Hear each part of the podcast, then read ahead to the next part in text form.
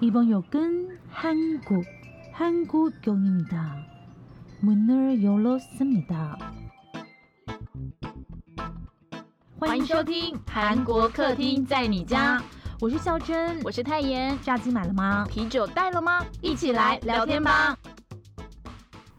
听粉们早安，欢迎收听韩国新闻小读报。今天是八月的第一天，也是泰妍正式报道新公司的日子。希望一切能够顺顺利利啦！听粉们今天也要一起加油哦。那我们就马上开始今天的读报吧。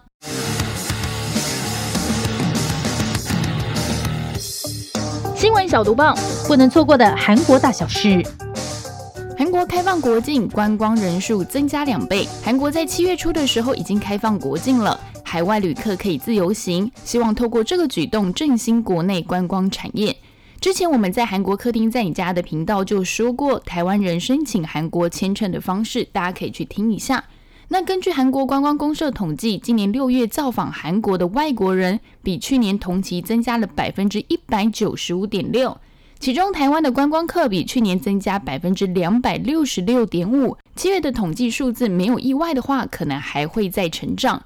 那六月到韩国的观光客有二十二万七千七百一十三人，是去年同期人数将近三倍。来自美国的一共五万五千四百四十四人，是外国观光客最高的一群。和韩国实施旅游泡泡的新加坡，大家数字听到可能会更有感觉，从原本的九十五人次大幅增加到一万零四百六十二人次。台湾跟香港分别增加了百分之两百六十六点五以及百分之七百三十八哦。但中国因为清零政策紧缩防疫规范的关系，不增反减。那为了应应快速增加的海外交通需求，大韩航空也将从七月开始积极恢复国际航班，航班数规划在九月前达到疫情前的五成以上。不过要出国的听粉，大家还是要多注意国内外的动向，因为病毒好像还是在不断的变异当中，大家要特别留意哟。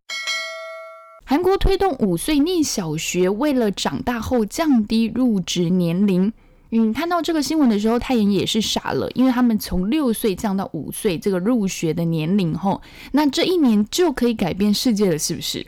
那大家看了《非常律师》吴庸武上周播出的内容了吗？不就有一集说，希望小朋友在念书的时候也要及时行乐的，是不是？儿童解放军总司令嘛，对不对？要注重健康，还有享受玩乐。那没有想到呢，韩国教育部就喊出来，将推动小学生入学年龄下调方案。把原本最低入学年龄的六岁改成五岁，但这项政策的制定原因并不是以儿童智力为考量，反而是打算在孩子们长大之后，希望能够降低整体社会劳动力的入职年龄。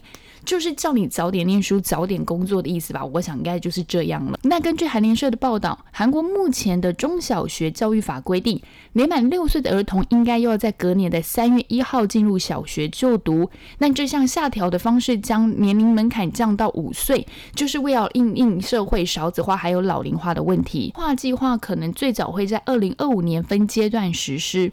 那我们就说到就业问题，就想要来跟大家再聊聊另外一件事情哦。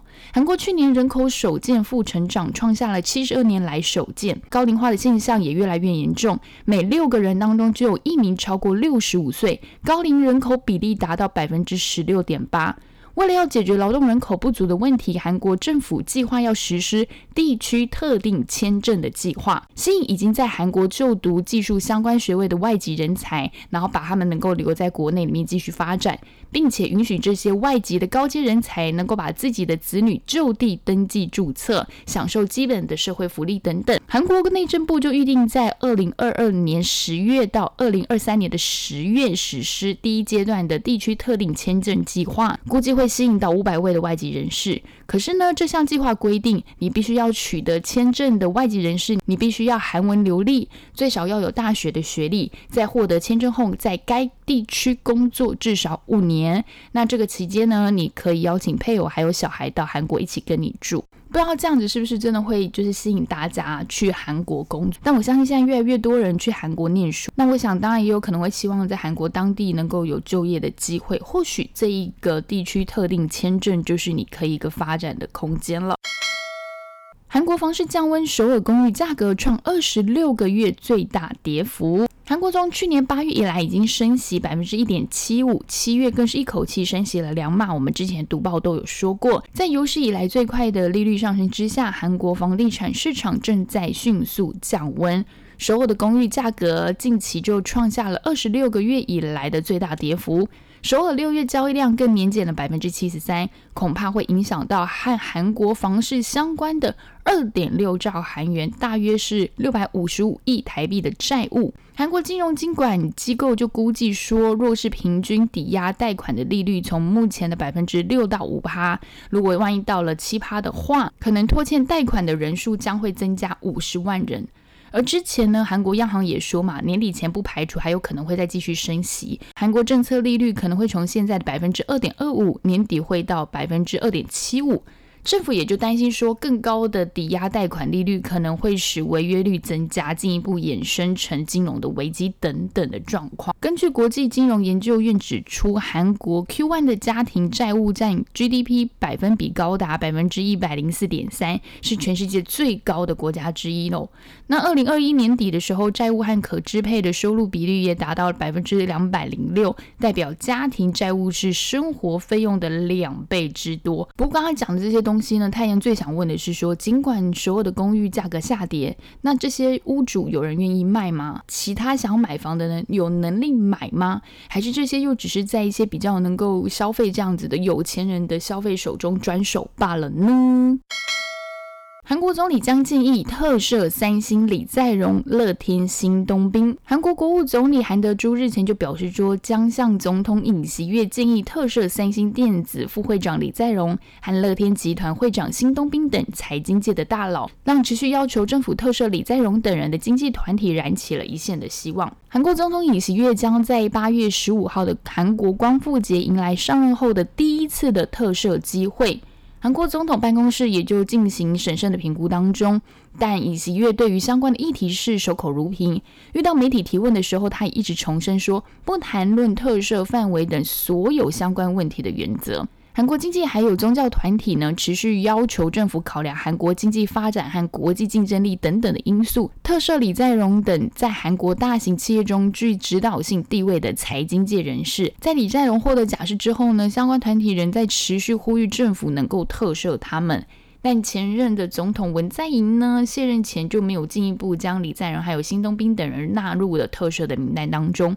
韩国经营者总协会会长孙景植在上个月借着和副国务总理邱庆浩会面的机会的时候，再一次建议政府考虑特赦财经界的人士。韩国七大宗教团体所组成的韩国宗教指导者协会也向总统尹锡悦提出了相关内容的请愿书。那我们就等到八月十号，看看特赦的名单上面会不会有这些人喽。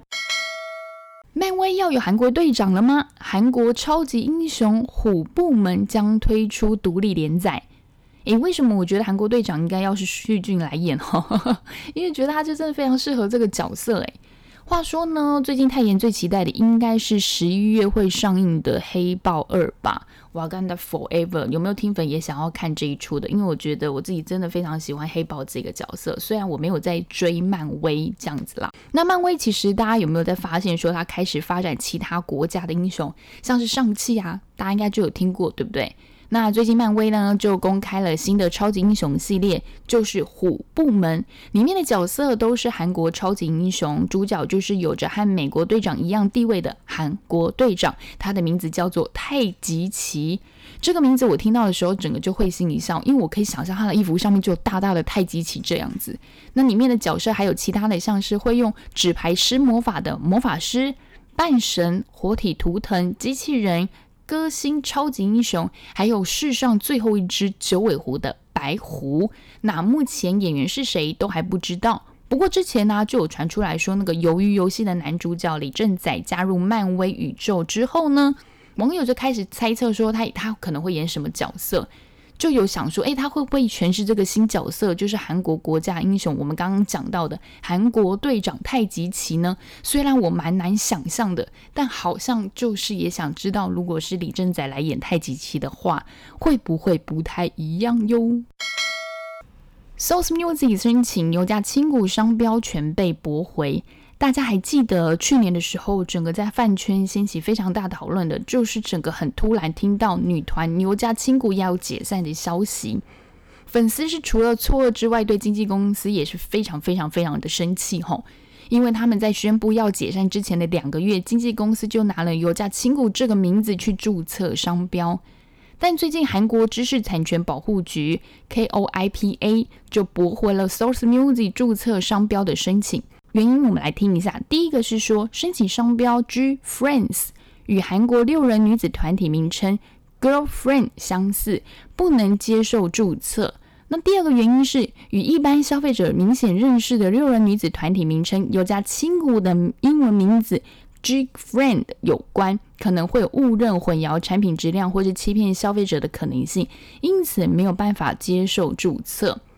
在驳回的状况之下呢，Source Music 方面如果没有提出不服的意见之外的话，有家亲股就可以在不用经纪公司，也就是 Source Music 的同意之下，可以使用这个名字。完整体回归，所以大家都在期待，是不是真的会有这一天？因为那个解散真的实在是太突然了，没有说什么古拜专辑，或者是一点征兆都没有，然后优家亲故整个就这样子解散。虽然我们知道现在有三位团员自己在就是用另外一个团名活动当中，不过大家真的是很希望 Girlfriend 可以再重新完整体回归，给粉丝就是一个。当初可能没有机会说 goodbye 的那种感觉吧。好，那以上就是今天的韩国新闻小读报。那想跟大家讲一下，就是那个电影啊，《外星家人》啊，已经在台湾上映了。然后孝珍好像也有去看了，泰妍本人是还没，因为他现在正在忙于新工作的入职当中。那票房好像不错，所以希望大家如果有兴趣的话，也可以去电影院支持一下。这个不是夜配，只是我们想要让大家知道说，其实韩国电影现在在台湾的票房其实也不错。最近我们更新呢，有的时候会是在早上的八点左右，或是在晚上的六点左右，因为我们也是希望说，透过数据来看一下大家比较习惯或是收听的时段是在什么时候，来配合大家的收听习惯这样子。那如果大家有想要给我们任何的意见，可以搜寻脸书或是 IG 韩国客厅在你家发任何的讯息给我们，我们都会回应给大家。然后想要听到什么，或者对于节目有希望可以再多哪一些方面的读报，都可以跟我们说。礼拜五就再继续锁定小珍的新闻小读报喽，安妞。